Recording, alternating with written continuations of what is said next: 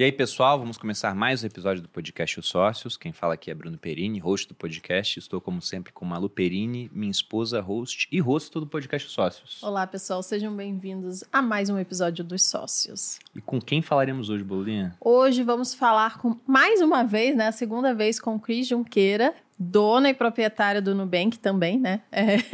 Cofundadora. Cofundadora. É, hoje a gente vai falar um pouquinho mais do que a gente. O papo da primeira vez foi super legal, o pessoal gostou bastante. Acho que hoje a gente vai tentar aprofundar em algumas outras coisas que a gente não entrou da outra vez. É, na outra a gente ficou muito focado na história do Nubank. Uhum. Essa história já foi contada aqui, mas ela continua acontecendo, né? Também Acho falar que tá de outros em outro momento agora também, Sim, né? com certeza. Já faz o quê? Um ano que a gente gravou? Tem mais de um ano. Mais Porque, um ano. ó, eu, eu, vim aqui grávida. Minha bebê já tá com um ano e dois meses. É Os verdade. bebês sempre de então, denunciam, né? Os é. passar, é triste. Mas, gente, eu meço tempo em gravidez, entendeu? Eu tava grávida de alguém, eu tinha nascido. Sempre assim, relativo às filhas, entendeu? Muito bom. Bom, Bem. e antes de entrar aqui na pauta do episódio, eu quero lembrar vocês que acompanham aqui o podcast que no dia 15 de maio eu vou abrir as inscrições para a 21ª turma do meu curso de Educação Financeira Viver de Renda, um curso que tem uma duração de 12 semanas, com um suporte altamente competente que responde todas as dúvidas dos alunos e que tem a missão de pegar até mesmo uma pessoa que é completamente leiga a respeito das finanças e transformar essa pessoa numa investidora de verdade, capaz de montar uma carteira diversificada entre diferentes ativos, moedas e até países. Para quem quiser mais informações, há um link aqui na descrição do podcast. Antes de entrar na temática do episódio, um recado para vocês do Google. Sabia que o Google pode te ajudar na sua carreira e no seu negócio? O Google tem muitas iniciativas de impacto econômico no Brasil e na vida das pessoas que ajudam a capacitar profissionais para que consigam avanços nas suas carreiras e nos seus negócios.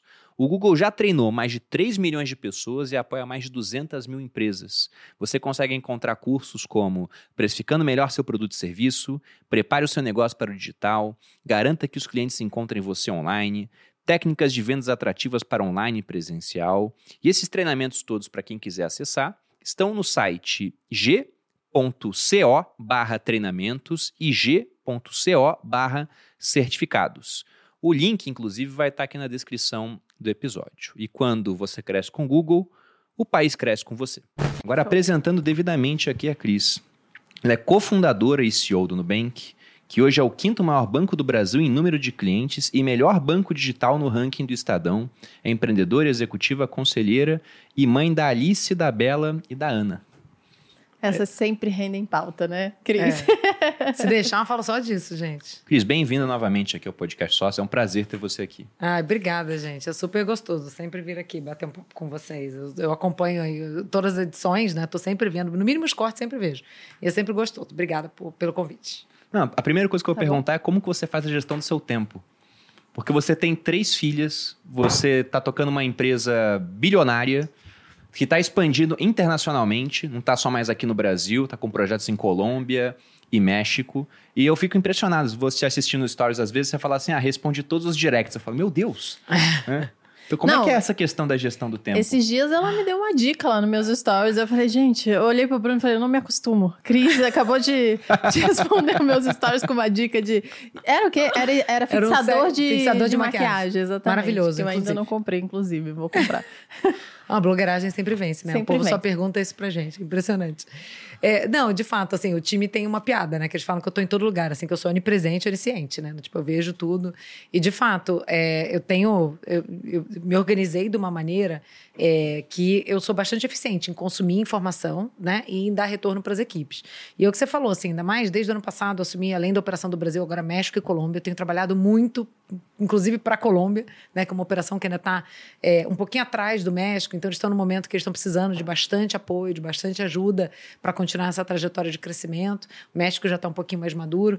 Então, assim, é, é bastante demandante, né? É, aí você soma isso, a família, três filhas pequenas, né? Olha, não é fácil, né? Eu sempre falo que não é fácil, é, mas também não é impossível. Eu acho que o segredo para mim sempre foi é, ser bastante intencional com as escolhas que eu faço, né? É, então, assim, organizar, é, seja de trabalho, seja pessoal, uma rotina bastante funcional, é, tentar otimizar essa rotina ao máximo, não é, não esquecer de de vez em quando ir lá revisitar, porque às vezes a gente entra no automático e, e esquece. E aí quando você para pra pensar, fala assim, pô, mas por que, que eu ainda tô fazendo isso daqui? Isso aqui já não, já não faz mais sentido na minha vida, já não gera mais valor, né? E fazer escolhas, fazer escolhas que são duras, né? É, eu sempre falo isso, que eu não tenho tempo na minha vida para mais nada além da, do Nubank e da minha família, gente. Acabou, entendeu? Tinha um negócio, às vezes, as pessoas às vezes me perguntam, assim, ah, mas você tem um hobby, né? Qual que é o seu hobby? Eu falo, gente, eu sou mãe. eu sou mãe, né? De três não, não, tem espaço para isso, né? Ou então elas falam assim, ah, mas você não fica cansada? Eu falo, eu sou cansada, né? Tipo, eu só existo cansada. Tô aqui, estou morta, cansada, entendeu? É, se eu esperar não estar cansada para fazer as coisas, eu não vou fazer nada nunca. É, é a vida. É a vida, é intenso. Mas olha, que eu vou justificar esse não tem hobby. Você ama a Disney, você vive falando da Disney. Esses dias você foi pra Disney com as meninas também, não foi? Fui. Eu, eu acompanho, é. gente, sou seguidora, então eu, eu, sei as coisas que acontecem. é verdade, é verdade. É que eu boto isso no bloco família, né? Entendi. Então, no fim, não deixa de ser. É, eu acho, um pouco de um hobby, mas é algo que, que a gente vive como família, né? Que a gente consome junto. Então, é, de fato, em janeiro eu tive na, na, na é, em Orlando, na uhum. Disney, né? Fiquei lá uns dias com, com a minha família. Agora eu vou pegar um dos feriados que está vindo aí também. Vou para a Disney da Califórnia, que faz muitos anos que eu não vou. É, então, de fato, é algo bem gostoso, mas que acaba sendo um catalisador ali para a gente ter momentos muito gostosos em família.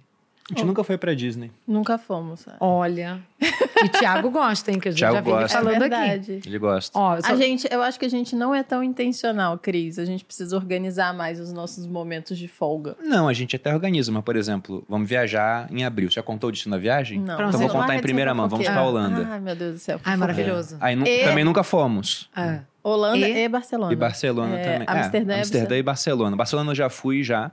Minha última vez lá foi em 2010, também foi a primeira, mas é sempre foi mais elegante única. falar que foi a última, né? então, eu fui para Barcelona, eu era muito novo, e agora a gente vai ir com dinheiro, porque eu fiquei em hostel, é. comendo uma pizza o dia inteiro. Eu sei. É, eu fazendo sei esse tipo de coisa. Isso. Mas pra Disney eu nunca me interessei tanto em ir. A Malu também não é fã pra caramba, acho que por isso que a gente não foi. Talvez depois de ter filho, a gente queira ir mais, né? Porque pra criança deve ser incrível. Mas todo mundo fala que pro adulto também, né? É, então, eu acho que tem, tem uma. Eu acho que uma mentalidade, né? Você, indo com a cabeça aberta. Uhum. É, e, e eu acho que tendo, tendo um pouco de briefing, porque a experiência ela pode é, ser um pouco difícil, né? Tem a questão das filas. De... Mas se você se programar direitinho, se organizar, de novo, a história de ser mais intencional. Eu né? adoro a empresária no meio da Disney. Então, você tem que ser intencional. Você eu, tem que chegar lá. você, você se organizar, compra fast Não, pass, com antecedência, fazer o roteiro. Mas é verdade, é, é verdade. É verdade, eu sei disso. Não, a experiência fica muito mais agradável uhum. e você consegue também apreciar coisas que muitas vezes um, alguém que está lá só turistando, assim, naquele esquema vida, deixa a vida me levar, não, não vai perceber, sabe? É, eu confesso que eu, como adulta e como empresária, eu vejo muito mais valor em muita coisa que uhum, antes eu não uhum, via. Com então, é, é, é, muito interessante. Recomendo, viu? O dia que, que vocês a experiência do cliente lá é bizarra, né? Eles têm todo um apreço por isso. Então, realmente, é, é, é maravilhoso. pensado é algo de, de, de, se encantar com os detalhes, não só como, é, como espectador, sabe? Mas olhando o business por trás, assim, é, é incrível. O dia que vocês quiserem ir, tô, já estou me, me voluntariando. é, exato, para dar massa. as dicas, entendeu? Para ajudar a organizar. Poxa, obrigado, Cris. E a, a, entrando já na parte dos clientes, né? Falando um pouco do que é o Nubank hoje. Porque a gente comentou aqui na abertura que é o quinto maior banco do Brasil em número de clientes, mas agora vocês têm clientes também em México, em Colômbia. Dá um geral pra gente do tamanho que tá o Nubank hoje, pro pessoal que acompanha. Às vezes até cliente, mas nunca parou para pensar nisso, uhum. no quão grande ficou a empresa. Claro, claro. É, e olha, muita gente deve ser cliente sim, porque hoje no Brasil, a gente já está falando aí de mais de 40% da população adulta do Brasil é cliente do Nubank. Nossa. É. São mais de 70 milhões de clientes no Brasil hoje. 75 é. milhões. A gente é, é cliente aqui, o meu cartão Olha ultravioleta. Aí. Olha esse ultravioleta, que coisa mais linda. Gosto muito. Gente, esse cartão, ele é o cartão mais bonito do mundo. Não tô falando, é. não é só na minha opinião, tá? Que eu também acho ele. Mas já ganhou prêmio de design, tá? Do, tipo assim, não tem cartão é, com esse nível de design no mundo. Não, não tem problema mostrar, né? Não tem não número. Tem dado, não, só não tem o meu nome. Ah, não delícia. tem o número, só tem o nome, logo tá atrás. É bem minimalista. É Muito super, massa. super. É, mas, enfim, o, o, hoje a gente tem mais 70 milhões de clientes no Brasil, como, como vocês colocaram. Isso coloca a gente hoje como a quinta maior instituição financeira do Brasil. Né? É, a gente tem aí no México já também mais de 3 milhões de clientes lá. é, e na Colômbia é, é, a diferença, né? Quase meio milhão aí. As operações elas estão é, elas têm alguns anos de diferença, né? Então, México, a gente comemorou essa semana quatro anos da Operação do México. Hum. É, e a gente está para lançar agora. Estava te contando, né, Bruno, antes da gente começar. É, a gente está para lançar o nosso produto de conta lá. E quando a gente lança o produto de conta, a gente consegue dar um salto muito grande no volume de clientes que a gente consegue colocar para dentro, né? Porque um, um, produto de crédito, no caso o cartão de crédito, que é o que a gente tem lá hoje, uhum. é, ele está sempre limitado pela taxa de aprovação do cartão de crédito. Nem todo mundo a gente consegue aprovar, né? É, agora na conta não, qualquer um que quiser ser cliente vai poder consegue. ter a conta um cartão de débito, né? É, e já começar a ter essa experiência e depois ir conquistando né, o seu histórico de crédito para ser aprovado para o cartão. Então vai ser, vai ser bastante né, interessante para a gente observar esse comportamento. Uma coisa que tem é, deixado a gente bem contente é ver como o México e a Colômbia têm aprendido né, e se beneficiado do trabalho que a gente fez aqui no Brasil nesse tempo todo. Né? Então, exemplo, aqui no Brasil a gente lançou a conta, acho que foi em 2017. E aí a gente ficou um tempão trabalhando para lançar o cartão de débito. A gente ficou um tempão trabalhando para lançar algum produto de investimento. Agora a gente lançou as caixinhas ano passado, que bombou e tal. Pô, o México vai nascer com a conta, o cartão de débito e a caixinha já. Tudo já pronto. De cara. Uhum. Tudo pronto. Então, assim, vai acelerar muito né, o nosso crescimento nessas outras geografias. É, então, para a gente, é um, é um, 2023 é um ano muito interessante. A gente, ainda bem, entrou nessa loucura, né, nessa crise mundial do ano passado, muito bem capitalizado. Então eu vim aqui no passado, logo depois do IPO, o dinheiro que a gente levantou no IPO tá parado lá, sentadinho na holding, a gente nem começou a encostar nesse dinheiro ainda, né? Então, assim, a gente tem, a gente tem muita liquidez, a gente está muito bem capitalizado. A gente é uma das instituições financeiras mais bem capitalizadas da América Latina inteira hoje. A gente tem quase 4 bi, de, ou mais de 4 bi de dólares de capital hoje. É, pouquíssimas instituições financeiras têm mais do que isso. Então, isso coloca a gente numa posição muito, muito forte, né? muito bacana, para crescer bastante em 2023. Bom, já puxando um gancho dessa questão da capitalização que você falou, e tendo em vista o que está acontecendo lá fora, a gente está passando por uma crise bancária nos Estados Unidos, não só lá, né? teve problema do Credit Suisse também, é, na Europa, preocupações com o Deutsche Bank, mas isso começou, veio à tona depois que o Silicon Valley Bank, nos Estados Unidos, que é um banco regional desconhecido do brasileiro, hum. só que aí quando ele quebra, aí todo, aí mundo, todo mundo tem conhece. que aprender o que, que foi aquilo, né? Para falar, cara, o que está acontecendo? Será que pode acontecer aqui também? Mas foi um banco que ele meteu os pés pelas mãos. Até ouvi um, um comentário do André Esteves outro dia, lá do BTG, falando que, olha, um estagiário de mercado de capitais aqui no Brasil não cometeria o erro que eles cometeram lá. Porque Sim. basicamente eles pegaram o dinheiro da instituição, compraram um monte de título público que não pagava quase nada de juros, então compraram aqueles que tinham um prazo maior para receber um pouco mais. Só que aí você teve aumento de juros agora. Quando isso acontece na marcação mercado, o preço deles cai. Pessoal ficou com prejuízos gigantescos, afetando a situação do banco. E era um banco que tinha uma base pequena de clientes com muito dinheiro. Então, um grupo de WhatsApp quebrou o banco às vezes. Um monte de empreendedor tirando dinheiro ao mesmo tempo e ele acabou quebrando. E quando isso aconteceu, Cris, Aqui a minha caixinha encheu lá no Instagram de dúvidas do tipo: nossa, vai acontecer no Brasil? Uhum. Nubank, por exemplo, corre risco? Porque teve gente fazendo conteúdo falando: não, tirem o dinheiro do Nubank, porque vai ter problema. É. Eu queria saber como é que foi para vocês isso. Vocês até comunicaram via CVM: olha, não temos nenhum tipo é. de ligação. É. eu lembro que eu tuitei lá, no, é, coloquei no Twitter, né? É. Falei: ó, é sempre bom, né? Deixar mais transparente. O pessoal embaixo: eles estão mentindo. claro, vamos mentir aí pra CVM, pra SC, né? Estamos nesse business de mentir. Ai, gente, olha, foi muito louco, né, esse episódio. Acho que muita coisa para comentar desse assunto. É, eu acho que primeiro, assim, é a turma do jaleco, né? Então, a turma que botou jaleco de epidemiologista, né, na época do Covid. aí depois botou jaleco de Sempre guerra na Ucrânia. Né? É. né? Aí depois, cara, é um jaleco atrás do outro, né? E tiraram o último jaleco, botaram o jaleco de agora crise bancária, né? É muito louco. É, de fato, a gente hoje olhando né, para o que aconteceu lá no SVB, eu concordo bastante com essa visão de que aqui no Brasil é, isso não, nunca teria acontecido.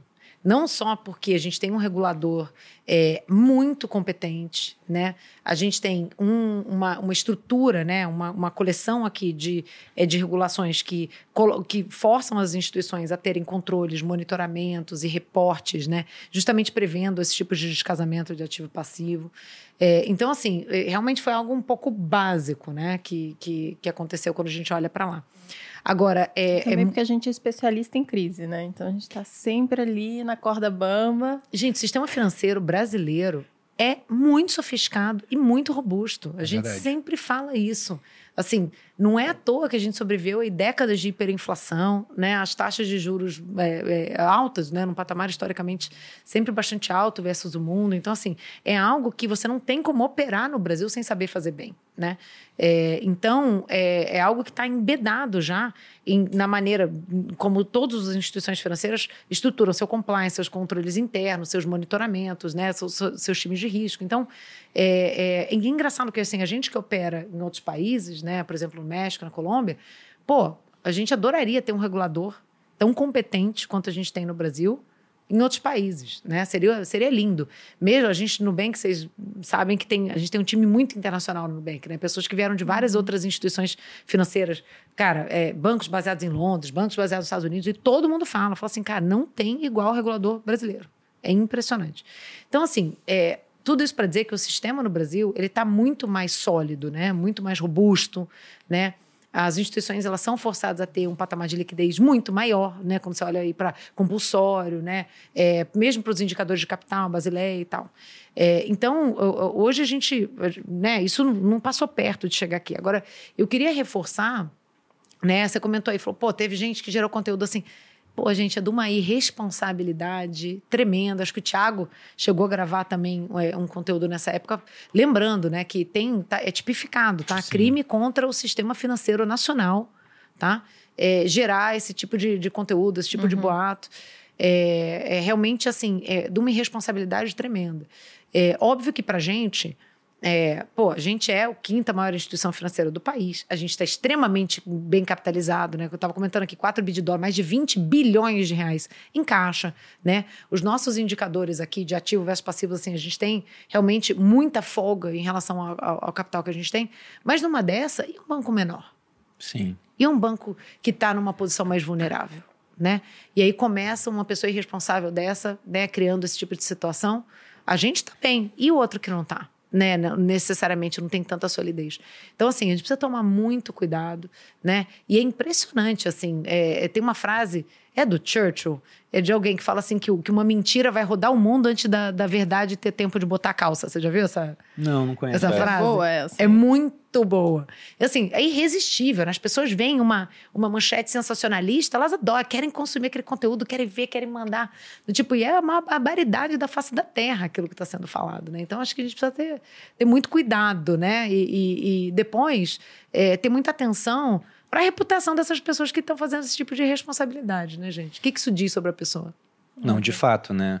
O que acontece é que se o assunto está em voga, o pessoal quer fazer conteúdo sobre aquilo. E como você disse, você quer fazer um conteúdo viral, né, um rastilho é, de pólvora, você tem que falar uma fala merda. que uma marca grande, valiosa, é. como é o caso do Nubank vai ter problema, tem 70 milhões de correntistas, é. então todo mundo conhece alguém que tem é. conta no Nubank. Aí o cara encaminha para outro, daqui a pouco é um monte de gente que recebeu a informação é. e a pessoa acaba crescendo em rede social por conta disso. É. Só que é, é uma mentira, porque até eu fiz um conteúdo que o pessoal não parava de perguntar, é. eu mostrei lá dados de Basileia, por exemplo, e o Nubank é, é listado em bolsa, tem um monte de informação pública, assim como também o pessoal perguntou muito do Inter. E você via lá dados de Basileia melhores que o do Itaú, por exemplo. Então estavam mais capitalizados do que o, o, Itaú.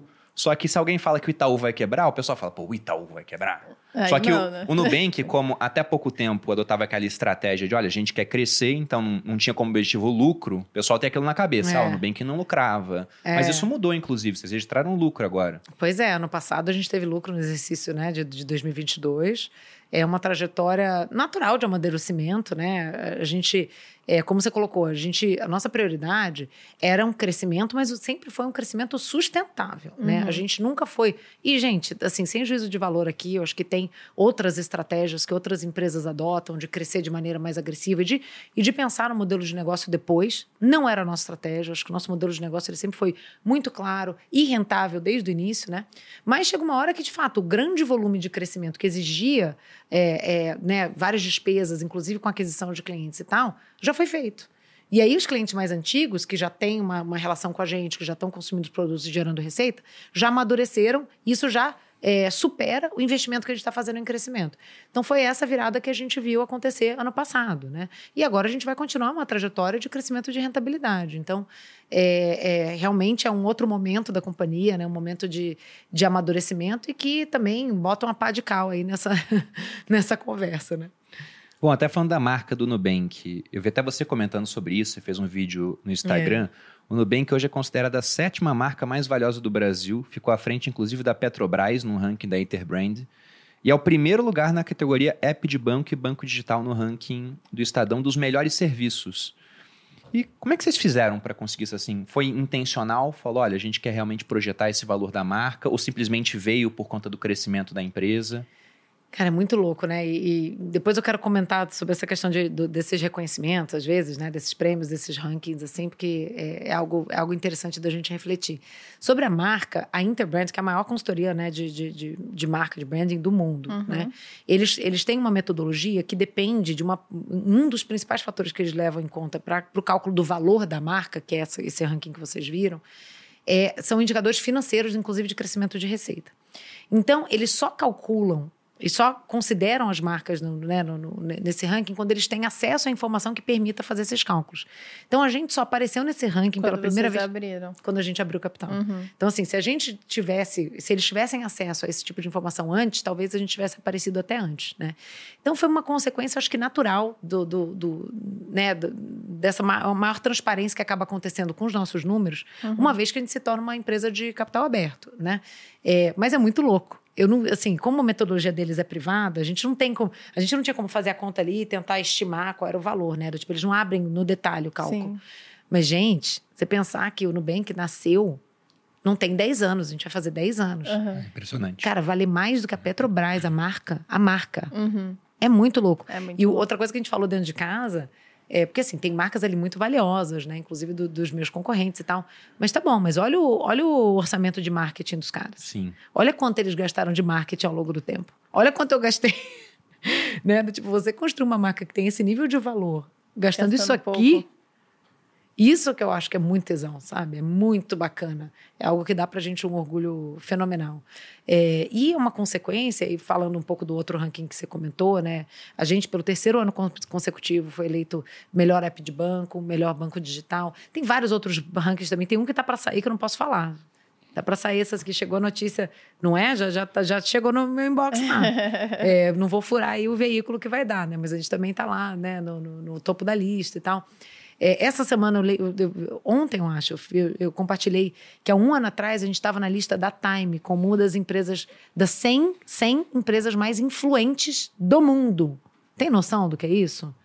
A gente está, é, também um mês atrás, mais ou menos, algumas semanas atrás, a gente estava no, tá no ranking da Fast Company, das empresas mais inovadoras do mundo. A quinta empresa mais inovadora é do mundo. Do mundo? Do mundo! Do mundo! Do mundo. É muito foda. Gente, é foda, cara. Uhum. É, e assim, óbvio que a gente não tá aqui perseguindo esses rankings, tá? Tipo assim, ninguém vai trabalhar e falar assim: olha, a gente quer esse ranking aqui, então vamos fazer esse projeto aqui para ganhar esse ranking. Não é isso, Aconteceu. isso é uma, é uma uhum. consequência, né? É, mas é muito bacana ver esse reconhecimento, sabe? Porque é, hoje são 8 mil funcionários no Nubank, né? É, é bastante gente. E pessoas que, que, que vieram trabalhar com a gente porque acreditam, né? Acreditam no, nesse propósito, né? Na nossa missão aqui de realmente é, servir esse cliente, de dar para as pessoas de volta, né? O controle sobre a própria vida, essa dignidade de você entender o seu dinheiro, de você poder é, ter acesso pela primeira vez, né? A tanta coisa que, que nunca, nunca foi possível. Eu estava comentando com o Bruno antes de você chegar, Malu. Eu cheguei atrasado, gente. Por isso que eles conversaram tanto assim, mas foi só 10 minutos, eu juro. É, é que eu falo mais que boca, né? Então eu já, já, já fui falando. Que é que ele chegou mais cedo também. É verdade. Pessoa pontual. Tem uma frase, parênteses, tá? Tem uma frase que eu, é uma que eu vergonha, na verdade, né? É uma vergonha a mulher que tá aqui falando do tanto de prêmio que eles ganharam é, gere um banco. E você atrasa. E eu atraso. É, é, uma vergonha. Mulher, três filhos. John, mas... após esse episódio, você pode acompanhar a Malu até a rua? por favor. Então RH não, não dá, né, amor? Porque não, não tô é, contratada. Ela não é contratada daqui. Só um, tá, tá pendurada Se fosse aqui. ainda dava, só, né? só acompanhar. Não, mas sabe o que eu ia falar? Eu ia falar que é, a gente falou várias coisas dos fundamentos do marketing do Nubank, uhum. é, do, dos produtos, de fato, que o Nubank tem e por que, que eles fizeram dessa forma no primeiro episódio que a gente gravou com a Cris. Então, se vocês quiserem entender, foi muito esclarecedor, pelo menos para mim, que não tinha a menor ideia. Então, falamos sobre cartão de crédito, empréstimo, várias coisas que, que estão por trás da, dessa estratégia, né? Que é. você falou, sobre dar poder ao, ao, usuário e por isso. O usuário ficou meio estranho, né? Mas a, a pessoa. Ao cliente. Ao cliente, ao cliente, exatamente, em relação ao dinheiro, que foi um, acho que um divisor de águas para o brasileiro, né? Para o brasileiro que tem Sim. pouca renda, o, o Nubank veio para fazer esse diferencial. Então, se você quiser entender, assista esse outro episódio. É, o que eu gostei daquele episódio, eu não sabia o porquê de Nubank, o nome. E aí, para quem não sabe, é um banco nu, no sentido de transparente, é né? da transparência para quem é, é cliente. Pelado. Pelado, pelado. Mas o que, que a gente estava falando que eu interrompi? A Cris estava falando da frase da pontualidade. Ah, ah, tá. bom. Primeiro a frase da pontualidade, que é o seguinte. É, eu, eu, sempre ouvi ela em inglês, mas a gente traduz aqui para a audiência, né? Que é assim. If you're early, you're on time. If you're on time, you're late. If you're hum. late, you're fired. é isso. Tchau, gente. Último episódio. Como falamos, o John, né? Vai Não, ó, se você chega cedo, você tá no horário. É se verdade. você tá no horário, você tá atrasado. Se você chega atrasado, você tá demitido. É mais ou menos. É, eu tive um comandante no exército que ele falava Aí. que se eu chegasse cinco minutos antes, eu estava atrasado. Aí. Ele falava isso, tem que ser antes ainda. Pô, é. se eu marco um horário, é no mínimo 10 minutos antes. É mais ou menos isso. Só que era assim, né? Lógico. né? Ele era o coronel, ele falava, ó, tem que estar tá pronto tal horário, todo mundo. Então é 10 antes. Aí o subcomandante falava, ó, já puxava mais 10, aí o capitão puxava mais 10, embora, eu puxava né? mais 10 pro sargento. Aí chegava uma hora. Soldado só chegava duas horas antes. É. Assim que acontecia, pra não estar tá atrasado. Deixa eu justificar, a gente tá gravando hoje às 10. A gente nunca grava às 10, a gente sempre grava meio-dia. Hoje eu atrapalhei, né? O é, treino, é, foi tudo Não, tudo hoje nem hoje. treino teve. Olha aí. Olha aí. Eu, Olha essa eu, mas é porque eu não sabia que era às 10. eu, eu fui olhar e falei, não, amor, é meio-dia. John, então precisa mandar a Malu. tá? Porque ela tá justificando aqui. Sua justificativa tá, bosta. desculpa tá aceita, Boludinha. Tá, volta a pauta. Chega das minhas justificativas. Me está falando do valor da marca do Nubank. Sim. Né? E, e, uma coisa que mostra o valor da marca, por exemplo, e que deve ajudar pra caramba vocês até em, em baixar o custo de aquisição do cliente, para uhum. que baixe o app, é que a marca é tão valiosa que, como você exemplificou no caso do Silicon Valley Bank, gera clique, fala do Nubank. Seja bem ou mal no final Sim. das contas. Acho que até mal gera mais no final, né? Opa. né? Porque é uma empresa que tem uma base de fãs muito grande. E eu vi isso no YouTube. Porque lá atrás, quando eu comecei no YouTube, eu tava vendo como é que funcionava o algoritmo ainda, eu via que o nome de algumas empresas geravam mais cliques nos vídeos, como por exemplo o Nubank. Nubank. Eu achava uhum. impressionante. Falava, cara, faz um vídeo do Nubank é. e tem mais view, porque é do Nubank. Acontecia também com outras marcas, mas com o Nubank era que dava mais diferencial. É isso aí no final. Aí a turma se aproveita, né, gente? Exatamente. Não, estamos numa, na seguinte situação, gente. Eu tô, é, é, é, muito engraçado, porque assim, eu espirro lá no, no, no escritório do Nubank, já tá no Twitter, tá na imprensa, né? O povo faz vídeo e tal. É, eu brinco que é aquela situação assim, Caetano Veloso estaciona carro no Leblon, entendeu? Sabe? Tipo, não tem relevância nenhuma, é uma, é uma não notícia, mas a turma dá porque tá escrito no Nubank, alguém vai clicar. Alguém entendeu? vai clicar e vai achar que faz sentido, né? Que mudou alguma coisa. Não, por exemplo, você comentou do time do Nubank, 8 mil pessoas hoje. 8 Aí quando pessoas. tava naquela do pessoal falando, olha, Silicon Valley Bank quebrou, a mesma coisa pode acontecer com o Nubank. Aí eu fiz o vídeo falando da Basileia, tudo, aí o cara mandou, pô, mas eles estão demitindo pessoas. Aí eu acho que era uma reportagem que falava que vocês tinham mandado embora 50 pessoas. É. Algo assim, eu falei, cara, são 50 pessoas. Faz o a time conta, deles aí, eu não sabia que era 8 mil, eu falei, mas são milhares de pessoas, né? Então isso não afeta a empresa. Tem é empresas que estão demitindo um Nubank inteiro, 8 mil, 10 pois mil, é. 11 mil. Aqui, por exemplo, a gente passou por um corte ano passado, a gente chegou a ter 300 pessoas, e ao longo do tempo a gente mandou 90 pessoas né, embora no final, porque foi necessário para o ambiente que a gente estava vivendo de mercado. Uhum. Foi horrível, Sei que essas pessoas, poxa, ficar sem emprego é terrível. É. Aqui também não foi agradável pra gente de maneira nenhuma. Uma Sim. das piores coisas que existe é você ter que falar pra pessoa, é olha... É a pior coisa que a gente faz como gestor é isso. A gente vai, vai ter que parar essa relação, né? É, e isso saiu na mídia. Mas é. não saiu na mídia quando a gente saiu de 30 pessoas para 300, ou agora é. que a gente tem 200 pessoas aqui e mais 115 consultores, então passamos do número que a gente tinha antes. Isso não sai na mídia. Não. Agora a demissão sempre sai na mídia, porque o negativo sempre chama mais clique no final, atrai Exato. mais atenção. Exatamente. E, e assim, eu acho que a, o ser humano, né, tem uma. Não é à toa que você abre noticiário só notícia ruim. É verdade. Por quê? Porque o ser humano, ele, ele, ele tem uma, uma atração, atração. Uhum. exato, à, notícia ruim, né? E, e, as pessoas, eh, no final, elas, elas acabam engajando mais com esse tipo de conteúdo. Então é muito tentador, seja para a imprensa, seja para quem produz conteúdo no digital, é, fazer esse tipo de especulação, né? Do, tipo, muitas vezes as coisas que não têm nada a ver, né? É, essa, essa questão, né? Gente, demissões fazem parte, né? Do tipo, do, do, do da vida de uma empresa né? É, não tem como você gerir uma equipe e você não ter pessoas ali que eventualmente não estão funcionando, né? Que você vai trocar, você faz ajuste, né? Do tipo, você às vezes investiu num projeto que não foi tanto para frente, a gente estava comentando de um, e aí você quer redirecionar, só que aí as pessoas que você precisa para fazer outra coisa são não outras. são, são outras, né? É outro tipo de talento. É, agora, é, é, importante sempre colocar as coisas em perspectiva, né? São 8 mil funcionários hoje. A gente está crescendo o número de funcionários esse ano, né? Diferente de muitas empresas aí que entraram né, nessa, nessa, nessa conversa com aquela bola e falaram assim: eu preciso reduzir 20% da minha equipe né? Eu preciso cortar não sei quantas mil pessoas, né? É muito diferente de você como gestor falar assim, não, peraí, ó, esse projeto aqui não está legal, é, então a gente vai descontinuar e a gente vai investir nesse outro aqui, que é o que a gente continua fazendo. Então, sem, gente, sempre colocar as coisas em perspectiva, né? Importante. Bom, aproveitando esse dado das 8 mil pessoas, como é que é a gestão das pessoas no Nubank? Porque a Malu, por exemplo, ela está numa trajetória de crescimento da empresa dela. E ela já fica louca para gerir oito pessoas né, na MAP. Só Não, que são oito também que estão muito ligadas a ela. Como sim. é que acontece quando chega nesse nível de uma empresa com milhares de colaboradores? Quantas pessoas falam por dia com você, por exemplo? Vixe. Porque se não gerir direito, o teu dia é só recebendo gente, né? É. É, pois é, por isso que eu tenho uma Rafaela na minha vida aqui que trabalha comigo para me ajudar a, a gerenciar. É, realmente é, é, bastante demandante, né? Eu tenho é, e, e, assim, a, não, não, a, não, tem resposta mágica, né? Isso, a gestão ela sempre acontece através de pessoas. Então, o que a gente acaba fazendo é a gente vai agrupando os times com lideranças, depois você agrupa as lideranças uhum. daqueles times numa outra liderança, e assim vai, né? Meio cascateando esse efeito da, da gestão. Então, você vai passar por isso na tua empresa. hoje tem pessoas que estão todas ligadas a você, em algum momento você vai ter que contratar, sei lá, uma ou duas para dividir. Eu já, já tenho outras pessoas que reportam a, a é uma.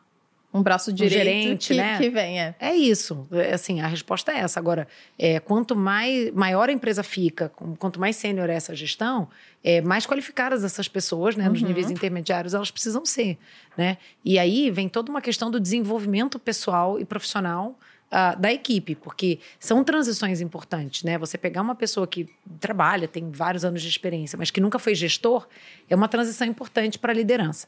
Aí depois ela vai fazer uma, à medida que ela cresce, ela pode fazer uma transição para ser uma gestora de gestores né? Uhum. Que é uma outra, um outro skill, né? Uma outra habilidade, é, uma outra trajetória profissional.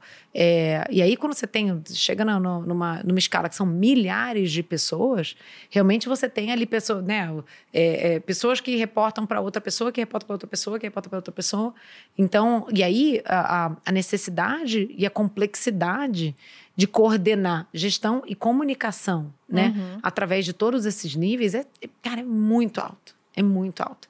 Então, de fato, é um, é um dos trabalhos mais complexos que a gente tem hoje. É garantir que os times eles estão recebendo né, as orientações é, de maneira clara, é, que a gente tenha os canais abertos para que eles também possam trazer as demandas. Eu, sei, eu falo para os meus times, eu, eu falo de verdade, não é da boca para fora, não.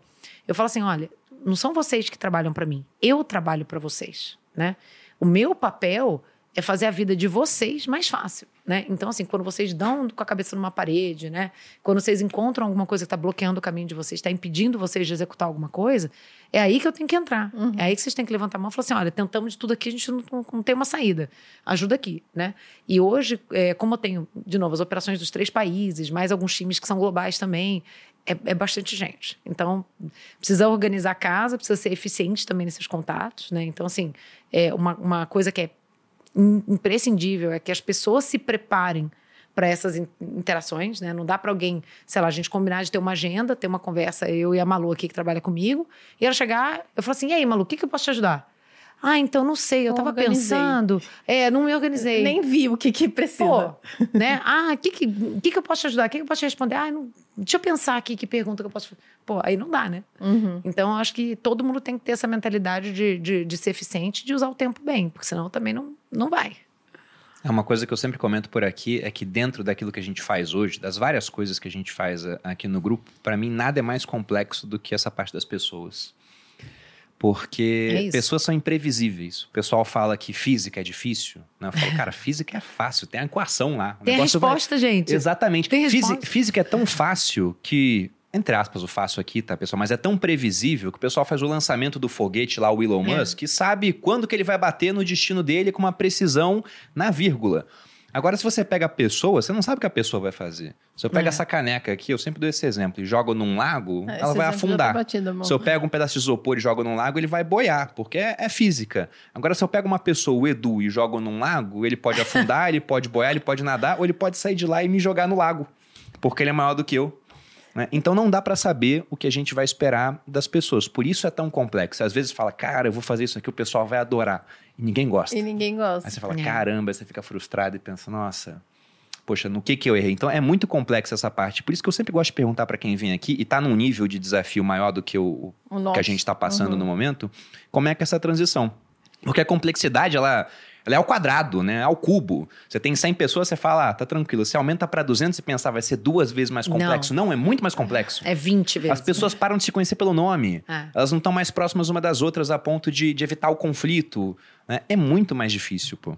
Vocês ah, usaram alguém para ajudar nessa transição? Quando foi crescendo, uma hora você falou: caramba, é muita gente, tá dando problema? Ou não? Foi um aprendizado orgânico ali dentro mesmo? Ah, eu acho que de tudo um pouco. É, a gente tinha algumas pessoas, eu era uma delas, que já tinham experiência né, uhum. em tocar times maiores. Então, é, quando eu comecei no Bank, é, eu já tinha tocado equipes grandes, já tinha sido gestora de gestores, né? Então, uhum. Então, assim, eu, eu era uma das que tinha essa experiência. Davi, meu sócio, não. Eu brinco com ele que quando a gente começou no Bank, ele não tinha tido nenhum estagiário antes, né? então, para ele foi meio, meio, né, na prática ali, o aprendizado, meio na dor. É, mas eu acho que, assim, foi um pouco de é, a gente ter a nossa intuição sobre o que boa gestão significava, né, do que a gente já tinha aprendido na vida, nas empresas por onde a gente passou, nos cursos que a gente fez, a gente fez MBA nos Estados Unidos, não sei o quê, livros de gestão que a gente tinha lido e tal um pouco do, da tentativa e erro, né? Da gente aprendendo com os nossos próprios erros. Mas uma coisa eu posso te falar, assim, se você perguntar para o Davi, durante muito tempo, assim, ele falava que o, o, o, maior erro que a gente cometeu no começo do Nubank foi demorar demais para ter realmente uma, uma, uma pessoa, uma liderança muito boa, muito competente na área de RH, vamos uhum. dizer, né? Na área de pessoas para ajudar a gente a organizar os processos de pessoas da melhor maneira. Porque a gente tinha bastante intuição. Eu toquei RH durante muito tempo no Nubank.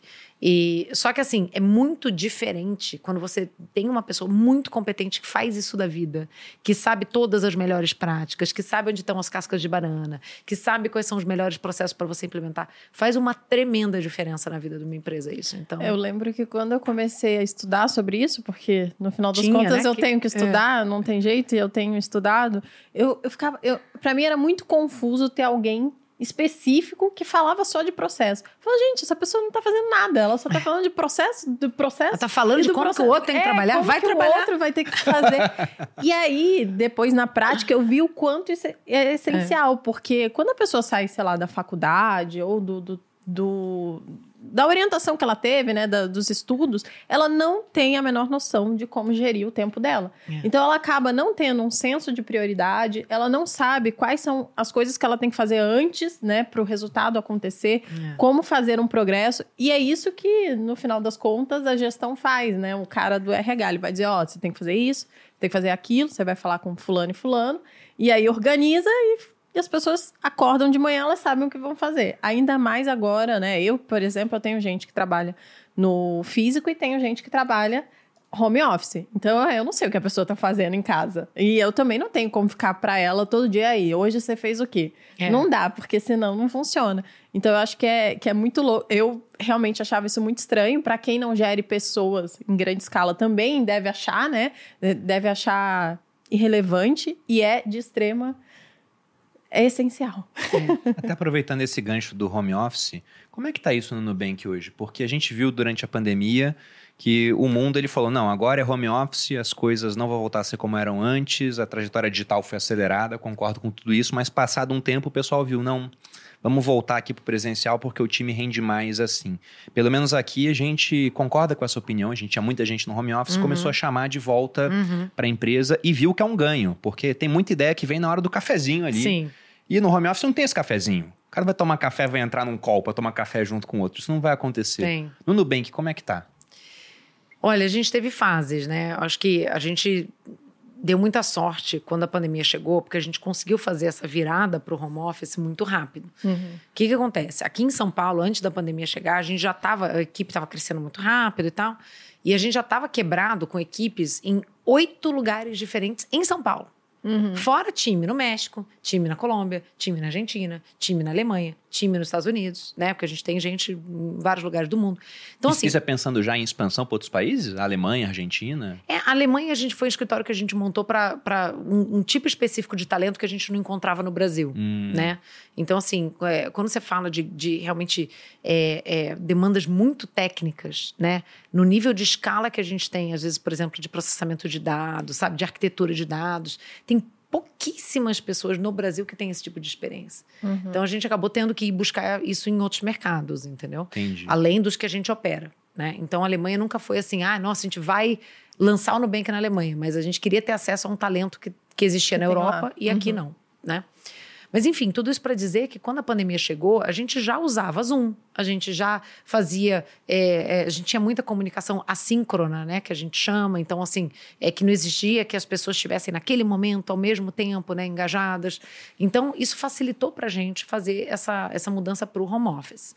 É, agora, depois disso, a gente teve algumas fases, né? Então, à medida que o retorno foi sendo permitido, é, a gente foi é, encontrando aqui as, os, os, as maneiras de trazer as pessoas de volta presencialmente com o máximo de retorno. Né? Então hoje a gente está num esquema híbrido, uhum. mas não é aquele híbrido que você vê muita empresa fazendo que é assim, olha, todo mundo tem que vir três dias por semana e aí cada um vai o dia que quer, não sei o quê, porque a gente acha que tem menos valor assim. De novo a história de ser intencional. O uhum. que, que a gente tem feito? Ah, você trabalha, estou inventando aqui, no time de investimentos? Legal. O time inteiro de investimentos vai estar essa semana lá. Então, todo mundo que é de investimentos vai. E aí, todo mundo, todo mundo vai com seus respectivos times, pelo menos durante uma semana inteira, a cada sete, oito semanas. E aí a gente vai se revezando, entendeu? Então, é, nesse, nesse momento que a gente está hoje, eu acho que a gente tem um bom equilíbrio entre Dá para as pessoas a flexibilidade que o home office está, dá, e, e, e, não, né, não onerar as pessoas com o deslocamento, para elas sentarem uma do lado da outra e fazerem o trabalho que elas fariam individualmente. Mas, por outro lado, a gente dá para elas um espaço para estarem juntas e colaborarem né, é, para atividades que realmente vão se beneficiar muito de, de estar junto presencialmente. Então, reuniões, às vezes, criativas, de brainstorming, ou de planejamento, ou de alinhamento, ou feedback, né? Alguns processos de gestão, a gente deixa para fazer isso tudo na semana que as pessoas estão no presencial. Então, hoje está assim. Agora, eu concordo muito com essa visão de que, pô, eu tô aqui, encontrei com a Rafa e com a Malu ali no café. E a gente falou, pô, a gente precisa falar daquele negócio, né? Pô, vamos ver quem tá aí, junta aqui as três pessoas. Ninguém vai te ligar lá na tua casa para você entrar via Zoom numa conversa que surgiu ali no corredor, uhum, entendeu? E numa dessas, você já não tava, você perdeu, sim. né? É, eu acho que tem esse aspecto, tem um outro aspecto também do talento que é mais jovem, né? Então, assim, o Malu comentou, falou, pô, a pessoa sai da faculdade, né, sai da formação dela e não tem noção de como se organizar, de como gerir o tempo. Mas se ela está num escritório rodeada de gente mais ela experiente, vê, ela né? vê. Uhum. Ela vê. Ela vê como a pessoa se comporta, ela vê como a pessoa gera o tempo dela, ela vê como a pessoa se planeja para uma reunião. Então, ela absorve muito mais e aprende muito mais. Eu, a sensação que eu tenho é que, para quem é mais jovem, tem menos experiência, ficar de casa é mais oneroso. Assim, a pessoa perde mais. É, ela deixa de ter esse exemplo, como você disse. Aqui no grupo, uma Sim. coisa que atrai o pessoal por escritório é que nós somos uma empresa que, bom, ainda está no começo da trajetória de crescimento, a gente espera crescer muito mais do que a gente está. E quem se destaca vira sócio. A gente tem um programa de partnership uhum. aqui. E hoje, quase 20% da empresa é sócia do Grupo Primo. O Edu, Sim. por exemplo, virou sócio do grupo no ano passado. Ou seja, não vai te jogar na água. Não vai. Se é quiser virar mais sócio, não, né? Mesmo se você jogar ele na água. Pois é. Mas o Edu virou sócio, parte do meu time, do time do Thiago, de, de times de outras áreas, né? Porque o pessoal que olha de fora pensa que o Grupo Primo sou eu e o Thiago, mas são 10 braços geradores de receita diferentes.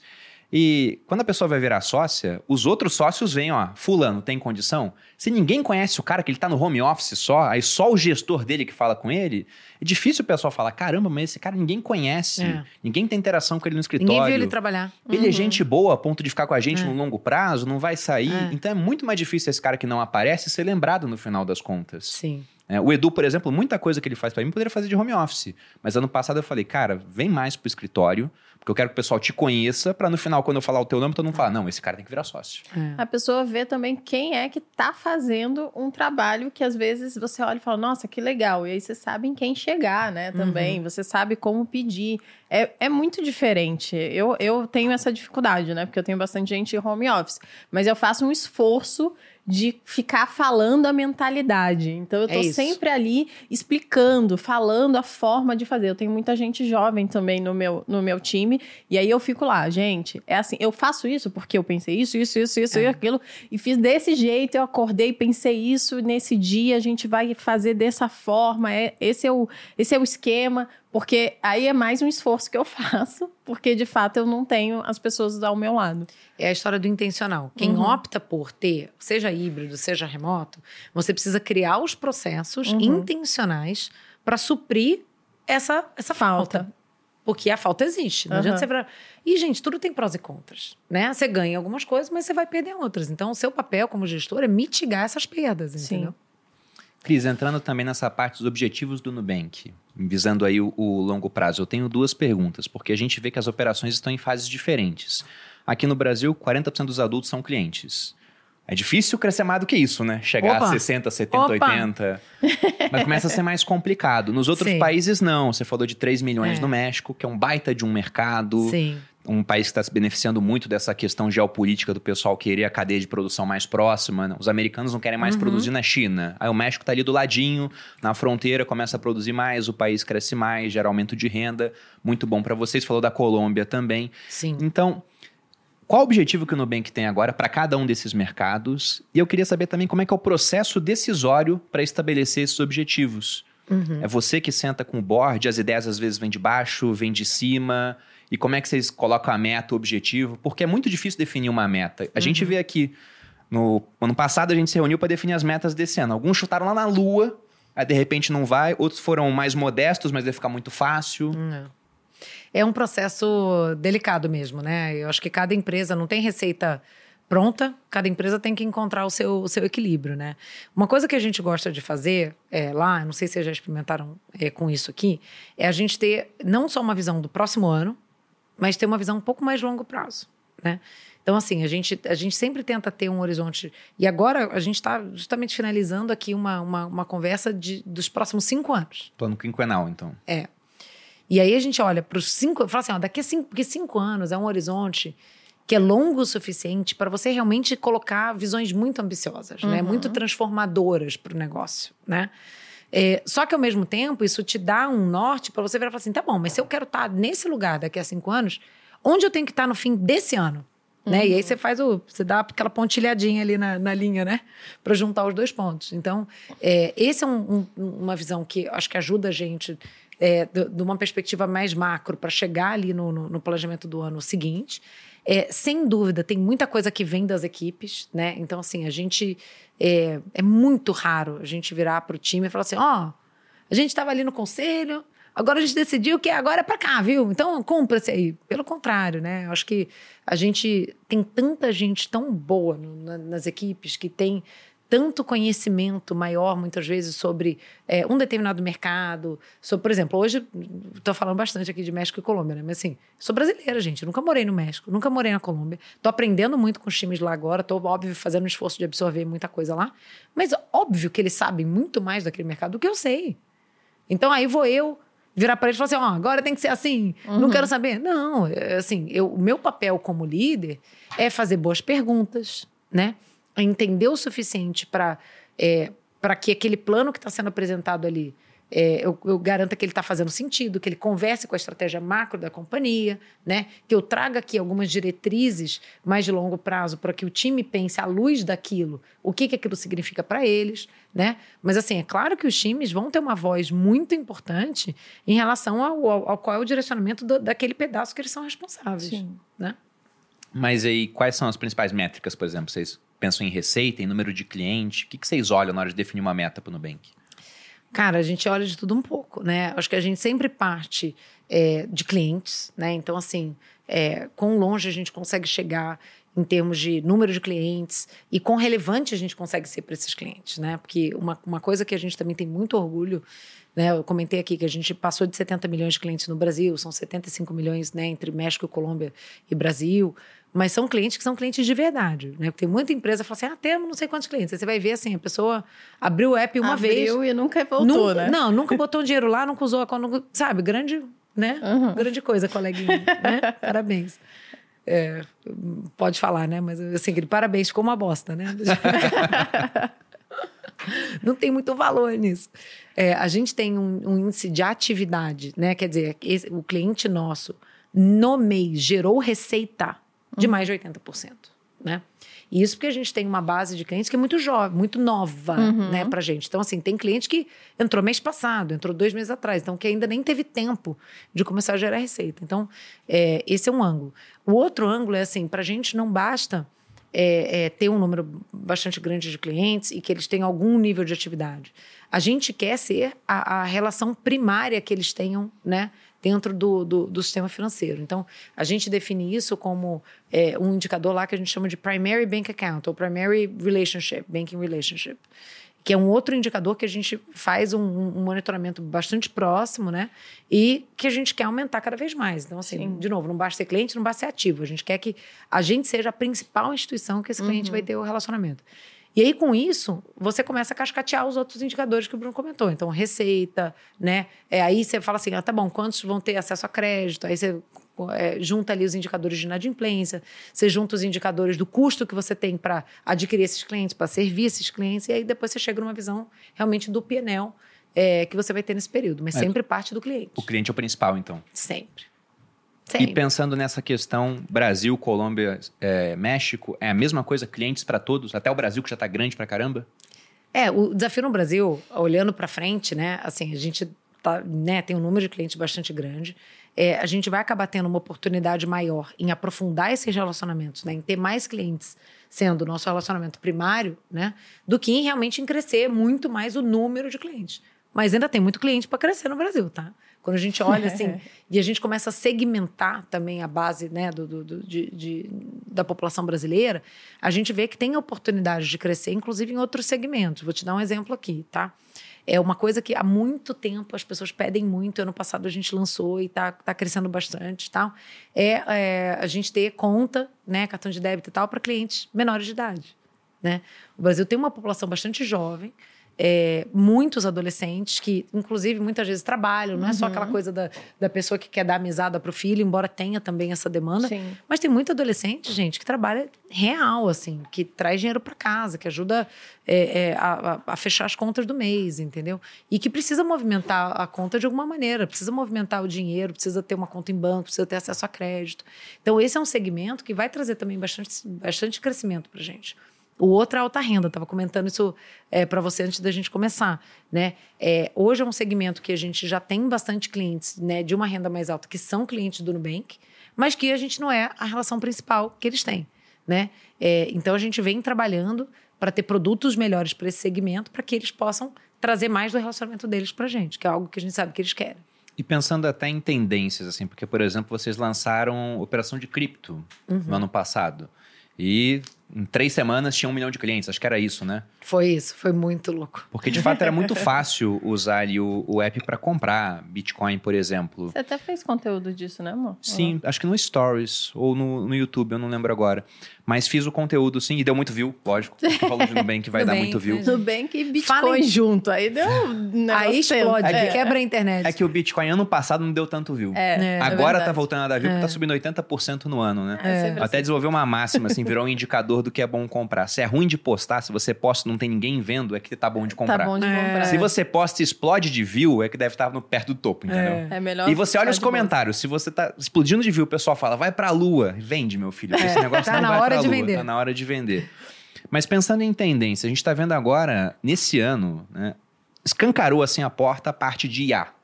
Uhum. Então o pessoal não falava disso até no passado, a não ser nos círculos mais entendidos. De repente, praticamente ali virou o ano, o pessoal começou a falar de chat GPT, de como é, vai mudar. Né? Isso, de como vai mudar o, o, mercado.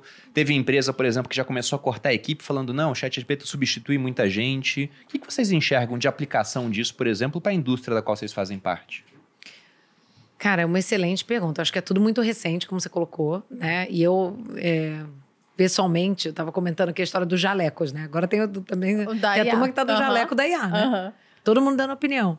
É, eu, eu acho que é cedo ainda para ter opiniões muito contundentes sobre isso, né? É, eu tô aí, me junto à turma das pessoas que ficaram bastante impressionadas, né? Eu fiquei muito impressionado. Né? É, é, é impressionante. Uhum. É, tanto o ChatGPT como agora a versão nova, né? O 4 que saiu. É, mais ainda, né? É... Não tô sabendo da versão nova. Foi semana passada. Uma atualização. Ah, tá. Só que bizarra. Uhum. Assim, se a gente já tinha ficado impressionado com a versão anterior, essa que assim foi exponencialmente melhor, assim é incrível. É, mas eu acho que ainda é muito cedo para a gente falar assim, ó, vamos demitir porque agora o, a gente vai usar essa solução e, e né, acho que tem riscos e, e, tem uma turma aí importante, né, muito mais inteligente do que eu e muito mais que entende muito mais desse assunto do que eu, levantando é, o, o aspecto dos riscos, né, dessa tecnologia é que eu acho que a gente realmente tem que ficar bastante atento, né? Não dá para ser, é, de novo, né, irresponsável ou sensacionalista, né? Olha aqui as profissões que vão acabar por causa do negócio, né? Uhum. É, acho que é, precisa entender, precisa testar, é, precisa validar as aplicações, né? É, a gente está olhando também, acho que toda empresa hoje que está no setor de tecnologia que não está olhando isso está tá comendo mosca. É, mas com muito cuidado, com muita cautela, né? Como toda tecnologia nova. Você precisa entender realmente onde vai agregar valor de verdade, onde é, é, realmente vai ser é, uma solução confiável, né? Porque é muito fácil impressionar ali fazendo uma perguntinha para testar, né? Agora, a hora que você coloca isso em escala, né? Valendo para o seu cliente ali é, receber, eu acho que uma coisa muda de conversa. Então, estamos, estamos monitorando aí com bastante atenção essa tecnologia, que pode ser bastante transformacional, concordo, uhum. mas com cautela, né? Aquele célebre aprecie com moderação. Eu sou desse time também. Inclusive, toda vez eu e o Bruno, a gente briga. No último Criptosócios, a gente brigou ao vivo. Todo... Do que? Do, do... Então, a gente tá falando de inteligência artificial. Porque eu também sou mais conservadora. Eu acho que as coisas vão com mais calma. E o Bruno, não. O Bruno acha que não. pode explodir do nada. Não é explodir do nada. É que a gente fez um episódio aqui hum. sobre inteligência artificial, hum. né? E abordamos essa questão da evolução que elas têm. Sim. Porque o paradigma da evolução era aquele do, da Lady Moore, né? Do Gordon Moore, uh -huh. que recentemente morreu, inclusive, com 90 e poucos anos. E ele falava que o número de transistores de um chip dobraria Sim. a cada 18 meses pelo mesmo custo. Ou Sim. seja, o poder computacional ia dobrando a cada período assim, sendo Sim. que, por exemplo, em 10 anos, aliás, em 5 anos o negócio dobrava 10 vezes. Uhum. A gente recebeu aqui um, um, especialista, né, o Eduardo Ibrahim, ele falou, cara, com IA, como não depende só de hardware, depende de algoritmo, de banco de dados, está dobrando cada vez mais rápido, está dobrando Sim. na média em 3,8 meses. Eu fiz a mesma conta. Em 5 anos, ao invés de multiplicar por 10, multiplicar por 32.700 vezes. É isso. E a beira de multiplicar por 65 mil é, vezes. É exponencial, né? Aí eu falei para é. Malu, amor, é, uma, é um nível de evolução tão rápido que não tem é. como falar que ah, vai ser gradativo. É isso, do Chat GPT 3 por 4, o negócio ficou hiper mais inteligente. É. E daqui a pouco sai o 5. Eu já vi alguns analistas falando, mas como você disse, é, muito precoce qualquer tipo de opinião, mas falando, cara, isso aqui é uma revolução igual quando criou a internet, é. ou quando lá atrás veio a eletricidade, os negócios todos mudaram. Então a gente vai ver algumas empresas ficando muito mais rentáveis. Sim. Eu sou horrível em Excel, por exemplo. A Microsoft está botando inteligência artificial no Excel. Sim. Você escreve o que você quer e o, o cara bota a fórmula. Porque eu nunca Sim. soube fazer sozinho aquilo, eu né? Aprendi, esquecia. Maravilhoso. Uma vez eu fui mesclar a célula, teve um cara que falou: Não, não é assim que se faz. não pode. Não pode mesclar. É pecado. Né? Pois é. Então, o nível de produtividade que esse negócio pode gerar é absurdo. É, o Bill Gates escreveu um artigo, acho que essa semana, né? Falando que, que é o começo da era da inteligência artificial, né? Que, que pode ser da mesma maneira como teve o começo da era da internet.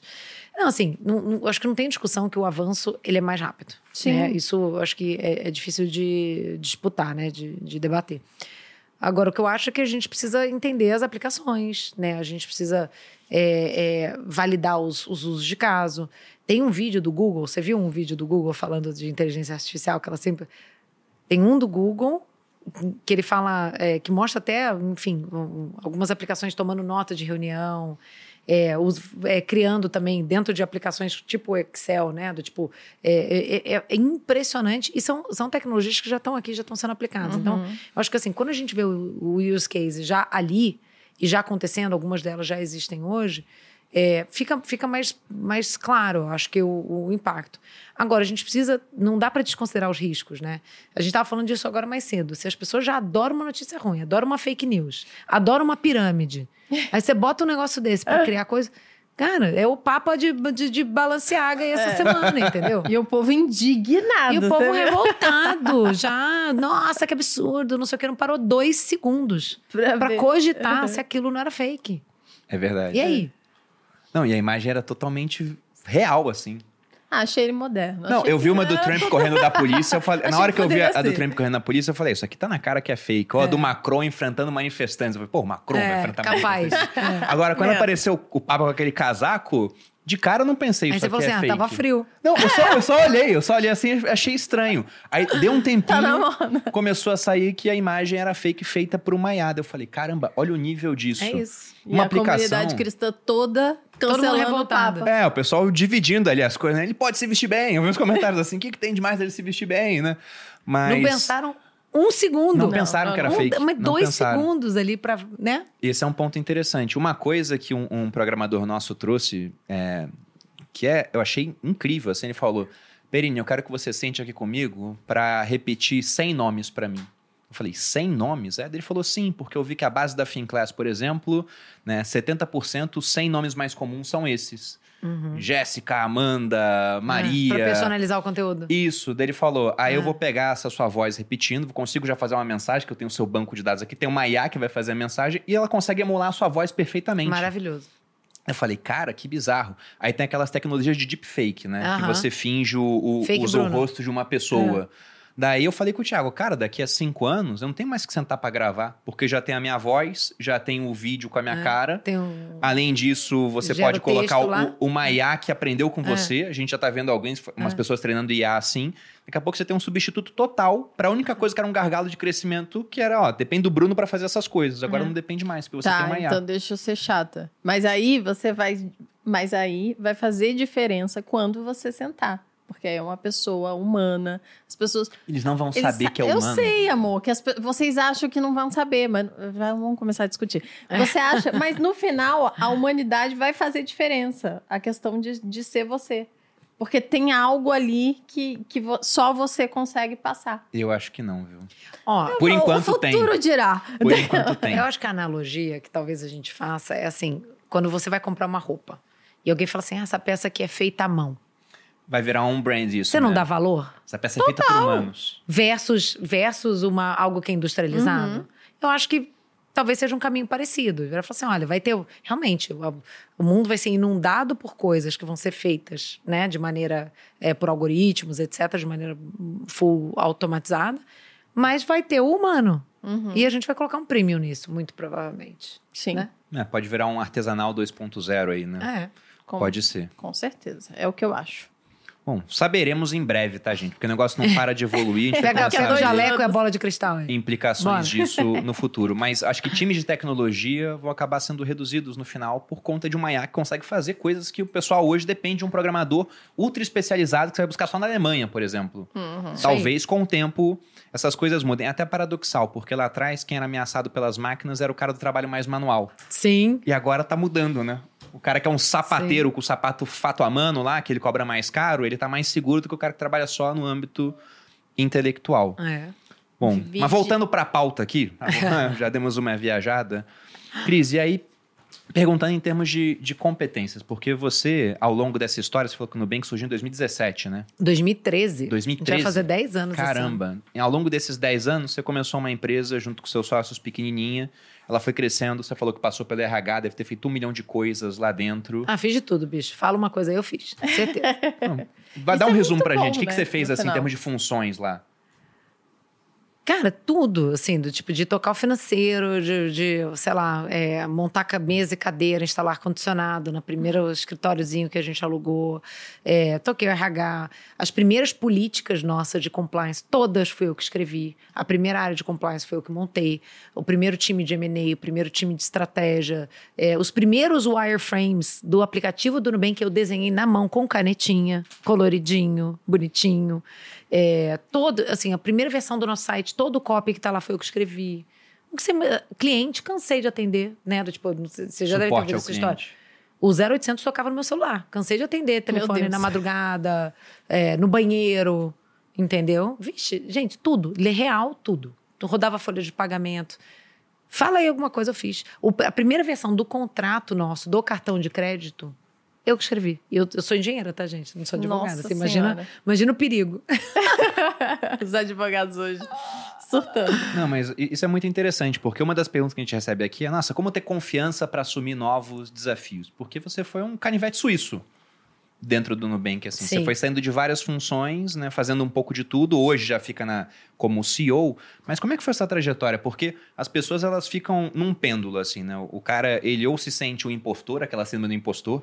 Geralmente o cara muito bom, às vezes tem isso, né? Falar, ah, não sou tão bom assim. E tem aquele efeito Dunning-Kruger, que é o cara que é um bosta, mas se sente o maioral.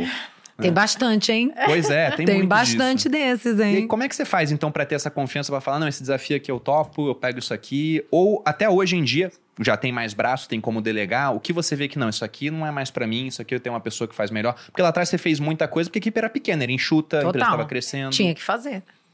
É, eu acho que assim, eu sempre tive uma mentalidade de que eu, eu podia aprender qualquer coisa, entendeu? Uhum. É, o que você jogar na minha frente, eu vou aprender. Vou me virar e vou aprender. Nem que eu tenha que bater a cabeça, nem que eu tenha que é, que estudar, que varar a noite, não sei o que, eu vou dar um jeito. Você é engenheiro do que, Cris? Eu sou engenheiro de produção. De produção? De formação, aham, uhum, aham. Uhum. E, e, inclusive, me perguntaram essa, isso numa entrevista que eu dei essa, essa semana, semana passada, sei lá, é, sobre essa história. É assim, quando eu escolhi engenharia, a minha cabeça era a seguinte, eu vou poder fazer qualquer coisa. Só não vou poder advogar e clinicar. Mal sabia que depois eu estava escrevendo contrato. Tá? Mas assim, na minha cabeça era isso, assim, do, tipo, eu, eu, poderia fazer qualquer coisa como engenheira. Eu gostava muito de escrever, eu sempre me comuniquei bem. Na prática é o que a gente vê, porque a gente vê engenheiro em todos é os, os, cargos que a gente. O time todo é de engenheiro. É isso. Assim, eu, na, na, minha cabeça, eu falava, cara, não tem o que eu não, não aprenda. E outra, né? As pessoas às vezes olham para essas carreiras né, de exatas, né? Engenharia, você comentou aqui a história de física. Eu sempre achei as ciências exatas muito fáceis. Justamente porque tem uma resposta. Gente, que coisa mais linda do que você ter uma resposta certa? Na vida, nunca tem uma porra de uma resposta certa, não. gente. Meu sonho era ter resposta uhum. certa, não tem resposta certa para nada. Então, assim, é, eu acho que eu fui treinada para isso, para aprender muito rápido. Até o meu começo da minha carreira, que eu comecei em consultoria, também é uma carreira que é, a cada, sei lá, três meses você está trocando de projeto, trocando de indústria, trocando de clientes, então você tem que aprender muito rápido. Então, na minha cabeça, não importa. Se eu fosse hoje, se do Nubank sumisse e eu tivesse começado do zero, uma outra indústria, eu ia aprender, um negócio que eu nunca tinha tido contato, ia aprender da mesma maneira como aprendi tudo que eu, que eu precisei fazer até hoje. Agora, eu tenho consciência de que várias coisas, eu, não, eu, longe de ser a melhor para fazer, né? Então, assim, eu, eu, eu meto a cara, aprendo o que precisar. Mas tão logo seja possível, eu quero trazer uma pessoa que seja muito melhor que eu para fazer aquilo. Uhum. E foi um pouco disso que a gente fez ao longo do tempo. Então, eu fiz tudo isso que eu te falei. Mas assim que a gente pôde trazer alguém, sei lá, para ser o nosso CFO, né, diretor financeiro, muito melhor que eu, pelo amor de Deus, venha cá, faça aqui, entendeu? Aí a gente trouxe alguém de risco, muito melhor. Tá bom, por favor, né? E nisso eu fui passando as coisas para as pessoas que foram é, se juntando a nós. Mais que, qualificadas, né? Mais qualificadas, mais experientes. Uhum. Exato. E aí eu ia fazer as, as próximas coisas que não tinha ninguém para fazer, entendeu? Então é um pouco da maneira como eu pensei, isso segue até hoje. Até hoje é assim. É o exemplo que eu estava dando de Colômbia. Eu não vou tocar o, o, negócio lá da Colômbia. Tem pessoas lá que sabem muito mais do que eu. Então elas vão tocar e eu vou apoiar. E é isso. E pensando nisso, por exemplo, você se enxerga deixando né, de ser CEO do Nubank daqui a algum tempo? Você pensa num horizonte ou não? Você quer continuar lá, é a sua empresa, é o seu projeto? Olha, é, eu e o Davi, a gente sempre falou que a gente está construindo uma, uma empresa aqui para 20, 30, 40, 50 anos, assim, o nosso projeto de vida, né? É, então, que, que a gente tem, está investido no sucesso do Nubank para muitas e muitas décadas, isso está claro. Agora, eu confesso que é, meu sonho é eu, eu tenho um time tão maravilhoso que não precisa de mim. Olha uhum. que coisa mais maravilhosa. Eu falo isso de vez em quando, que eu, eu, eu, meu sonho é me tornar irrelevante. Né? Imagina um cenário no qual eu tenho, eu tenho pessoas tão todo experientes. Todo mundo tem as respostas. Pô! todo mundo tão competente, sabe? Tão experiente, é, tão bem alinhado ali que eu, que eu não precise mais. Pô, ia ser maravilhoso. Eu adoraria chegar nesse ponto. Porque é, a gente sempre vai criando coisas novas, né? Então, assim, pô, é, tem muita coisa hoje que eu, não, que eu sou irrelevante para fazer. Que tem muita gente. Só que a gente vai inventar um trem, trem novo, né? A gente vai lá, cria um país novo, a gente quer fazer um, um, uma linha de negócio, uma vertical nova que a gente não tinha entrado. Então, assim, a complexidade vai sempre aumentando, né? Então, você pretende ficar como CEO? Pô, não enquanto, tem esse plano sucessório? Enquanto a empresa é, precisar de mim, eu, meu plano é estar tá aqui. Se um dia a gente chegar no ponto de que não precisa, sei lá, de repente dá para ficar mais no conselho e tal, mas por enquanto eu não vejo, não vejo essa luz no fim do túnel. Não, o meu plano aqui também é ficar cada vez mais irrelevante. Né? Não Na é? verdade, eu, eu quero crescer. Cadê a IA? Cadê a IA? É, vamos esperar a IA chegar com o deepfake, a minha voz. Né? Mas aqui, tanto o Thiago quanto eu, a gente tem metas para crescer, a receita que vem de cada unidade de negócios, mas a gente espera que o restante do grupo cresça mais a ponto de a gente ficar cada vez menos Aí. relevante no todo. É o nosso plano. Mas eu pergunto isso porque, por exemplo, o Thiago ele era o CEO aqui do Grupo Primo no ano passado. A gente teve longas discussões para ver se aquela era a melhor atribuição do tempo dele. É. Porque eu falava, cara, não é querendo falar que você não é um bom CEO. O Thiago é um cara com uma cabeça de negócios ótima, assim, né? Inclusive, eu sempre falo que é melhor do que a minha para isso, por isso que eu virei sócio dele. Só que o Thiago é o maior influenciador de finanças do mundo. Somando as é. redes todas, ele é o maior. Daí eu falava, cara, será que realmente você tem que ser o CEO ou você tem que ser mais influenciador e a gente é. pegar um, um, CEO. E já tinha um co-CEO aqui, que era o Fernando, que tem uma trajetória, fez parte da XP, já participou de alguns uhum. IPOs, né? E eu falei, poxa, na minha opinião, o Fernando tem que tocar essa parte. E aí eu venci. Uhum. O Thiago, ele falou, cara, você tá certo, porque eu vou agregar mais pro grupo sendo influenciador do que sendo o CEO. E por isso que eu fiz a pergunta. É, porque vantagem às vezes comparativa, vê... né? Exatamente, em termos de alocação do tempo daquela pessoa. É, eu também. Lá nas minhas empresas eu sou CEO circunstancial, porque eu não, não é a minha melhor aplicação. Eu realmente deveria ser influenciadora, influenciadora. e eu também sou a cabeça da, da, eu acho que das inovações, assim, junto com a minha sócia. A gente, porque a gente consome muito conteúdo. Eu acho que você tem muito disso, né, Cris? Sim. Lá é uma coisa da inovação. Tá sempre pensando Sim. em algo, ó, tá indo para esse lado aqui, vamos tentar isso aqui, Sim. vamos ver o que, que a gente consegue fazer de diferente. É, eu, eu, vejo que a gente que tem rede social, e aí eu sei com certeza que acontece com você também, você vira o saque do Nubank, né? Oh. O pessoal vai lá reclamar oh. contigo na rede social. Eu falo pro pessoal que eu sei antes do suporte quando tem algum problema. Eu também, eu também. Chega para mim.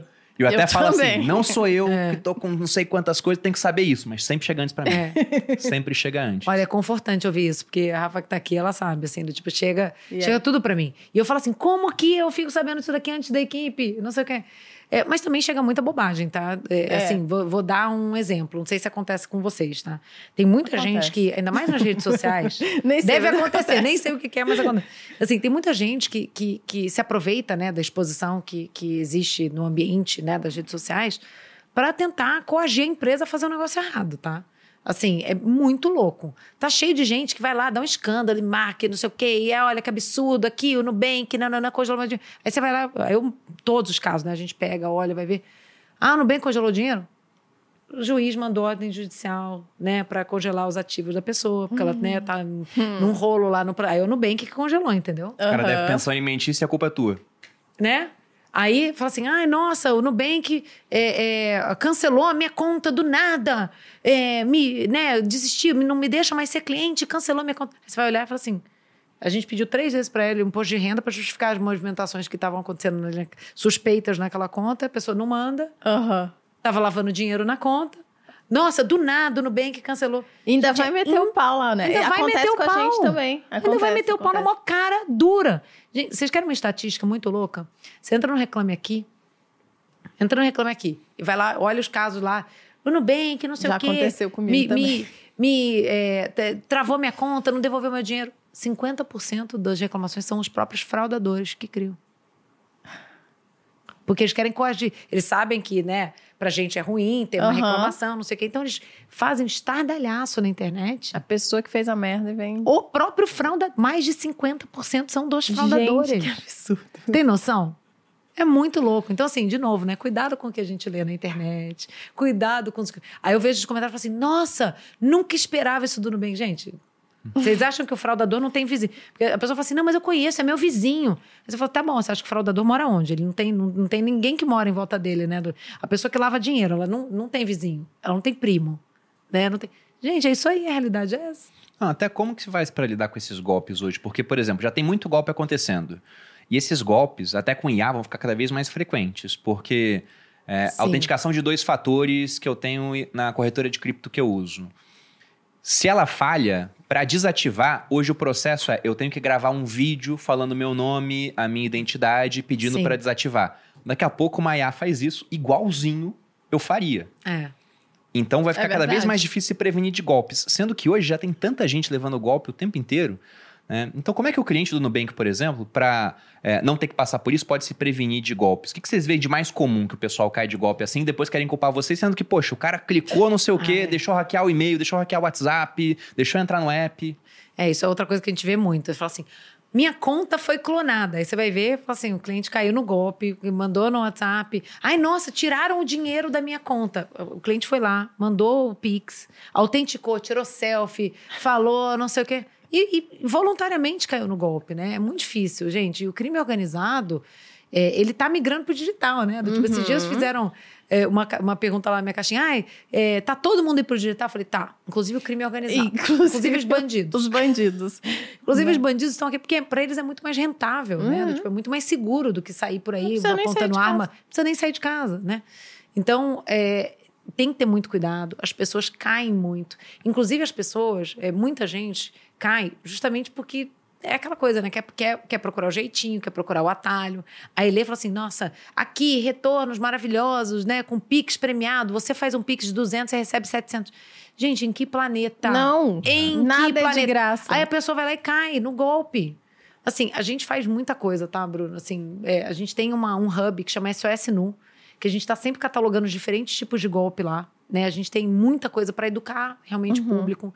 A gente já tem algumas coisas que a gente faz hoje, é, até no app. É, é, quando a pessoa, às vezes, é, né, a gente tem um mapeamento aqui de contas que já foram associadas a esse tipo de golpe. Então, às vezes, a pessoa pode receber até um alerta no app do Nubank: olha, essa conta Tá estranha. É, tá estranha, né? Pode ser que isso seja um golpe, tem certeza. Mas assim, os modelos não são perfeitos. O usuário tem que ter atenção, né? Malícia, um pouquinho de malícia. Malícia. É, geralmente, quando é muita coisa assim, é muito bom, tá errado, gente. Não, não tem milagre. Não, as pirâmides aí, né, gente? A quantidade de gente que cai nesse, nesses esquemas, né? Pix premiado, pirâmide, retorno de não sei quantos por cento, manda aqui o dinheiro. Cara, é, um, é uma loucura. Fora aqueles golpes, né? Que, enfim, é, agora já tem até bastante tempo. É, tão, tem um volume um pouco menor, mas ainda tem gente que cai. Que finge que é o primo, fala, ai, manda aqui esse dinheiro para mim, amanhã eu te pago, não sei o que. Gente, todo dia tem cliente. Familiar meu que já caiu nisso já. Mas não caíram comigo, né? Porque, pô, não vou pedir dinheiro emprestado para minha família hoje em dia. Mas já Mas caiu com outras pessoas. Cai, não tem. É, eu acho que o idoso, e nisso no é. bem que eu acho que ele tá um pouco melhor, porque o público é mais jovem, tá mais é. acostumado com a era digital.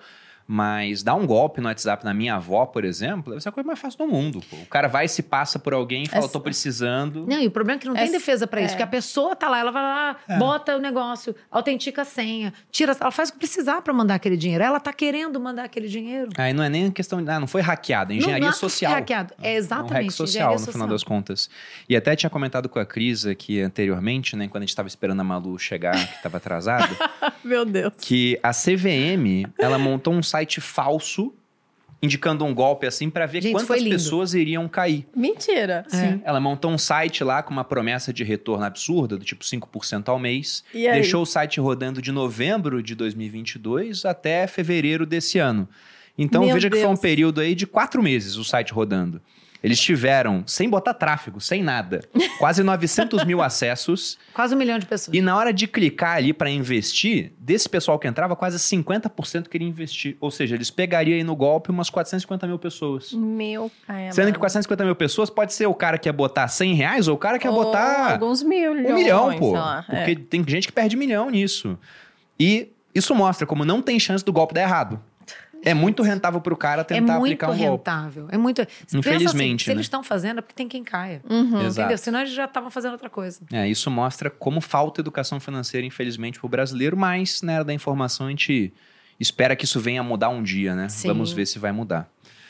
Bom, da minha parte aqui na pauta, Boludinha, abordamos praticamente A gente tudo. perguntou, só se a gente começar a falar da Disney agora. falar Disney, da- filho, das maquiagem. crianças. Tem, tem uma última pergunta só aqui que eu acho que é interessante, né? Que é pedir, Cris, uma dica para quem está nos assistindo, dada a sua experiência, né? O que as pessoas devem fazer para atingir objetivos e o que elas não podem fazer em hipótese alguma. Objetivos em geral, você quer dizer? Isso. O cara se propõe a fazer alguma É. coisa. Mas pensando principalmente no mundo do empreendedorismo, assim, né? O cara quer construir um negócio. O que, que ele deve fazer, o que, que ele não deve fazer nunca, jamais. Claro. Bom, primeira coisa que ele deve fazer é saber quem é o cliente dele e que problema ele está ele tá Resolvendo. resolvendo. Uhum. Assim, esse, esse é o básico, né? É porque assim, tem muita gente que às vezes se apaixona por um produto, né, por uma ideia é, de empreender, mas assim, se aquilo não estiver resolvendo um problema muito sério, que doa para muita gente, você não, você não tem um negócio. Não vai para frente. Não esquece, esquece. Então, essa é uma que, que é, é imperativa, assim, né? Se você não tiver muita clareza, você tem que se apaixonar pelo problema. Não Uhum. pelo, pelo produto, pelo que você acha, pelo, pelo estilo de vida que você acha que você vai ter. São as grandes. E eu acho que esse é o não, né? Esse é o não faça. Não vá, não entre nessa achando que você vai trabalhar menos. Não entre nessa achando que é, é, é, você vai ficar milionário, né? Assim, esses são os caminhos para o fracasso, né? Você tentar fazer as coisas pela, pela razão errada, né? É, a gente vê muita gente tropeçando nessa, né?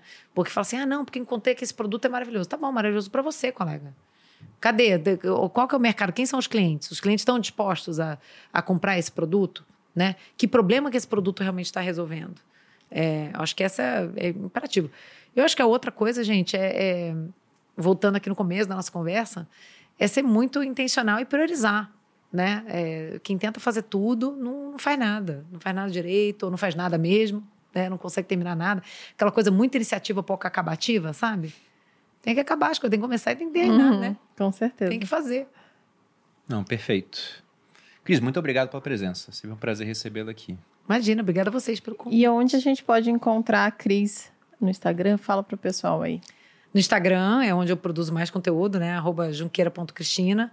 Ah, tô lá, existo lá no LinkedIn também, mas eu acho que o grosso da, da conversa rola lá. Sexta-feira temos caixinha, caixinha do sextor, toda sexta-feira. É, que o pessoal tá entrando no. no... Porque já faz No pouca coisa, feriado, né? é, Então, ela abre uma acaba a semana de trabalho, vamos abrir uma caixa aqui para responder os Mas, seguidores. gente, é quando eu tenho, quando eu consigo, gente. Não, mas então, só Não, de então- fazer isso, pô. Eu fico impressionado. Eu lembro, eu comentei com a Malu no dia. Uma vez eu entrei lá no seu story e você tinha postado assim: todos os directs respondidos. Eu falei, cara, tem noção disso? Que É. vergonha. Se alguém quiser uma dica de negócio, alguém construiu um Nubank, a pessoa mandou no direct, ela foi lá e falou: olha, você Falou constrói o seu Nubank coisa, assim. né? É. Mandou lá a dica. Daí eu falei, Uhum. pô, isso tem muito valor. É uma coisa que eu acho impressionante na internet, né? O quanto ela aproximou as pessoas no final. Se você quiser deixar uma reclamação do Facebook no perfil do Mark Zuckerberg, você Uhum. vai deixar. Você pode até achar que ele não viu, talvez ele veja, viu? Talvez. O pessoal tem essa ilusão de que, ah, Uhum. não chega neles, eles Que são muito grandes. chega, né? Sempre chega, gente. O bom e o ruim acaba É. chegando A de alguma gente aca- maneira. A gente a pode gente- não se manifestar, mas que tá vendo, tá A vendo. gente acaba vendo muito mais do que a gente gostaria, às É. vezes. É, Coisas que, que a gente fala, putz, podia ter deixado isso alguém ver, não eu. Mas enfim, a gente acaba vendo. Mas a gente vê. Mas a É. gente vê. Então, cuidado quando você fala as coisas lá, né? No perfil alheio. E vocês, por favor, curtam esse vídeo. Olha, eu tô educada. Curtam esse vídeo ou compartilhem com seus amigos também. E se inscrevam aqui no E canal. compartilhe, né? Faça os dois. Faça os dois, por Curta e não? compartilhe com 10 mil amigos mais próximos. Tranquilo em era de rede social, isso é muito fácil, gente. É muito fácil. Sem É, se desculpinhas. inscreva aqui no canal ou no. Se você estiver ouvindo a gente, você também pode se inscrever no canal do Spotify, qualquer plataforma de streaming de áudio. E vocês também podem. Toda semana a gente tem episódio novo aqui nos sócios. E vocês também podem me encontrar lá no arroba Maluperini. Sempre, no Instagram.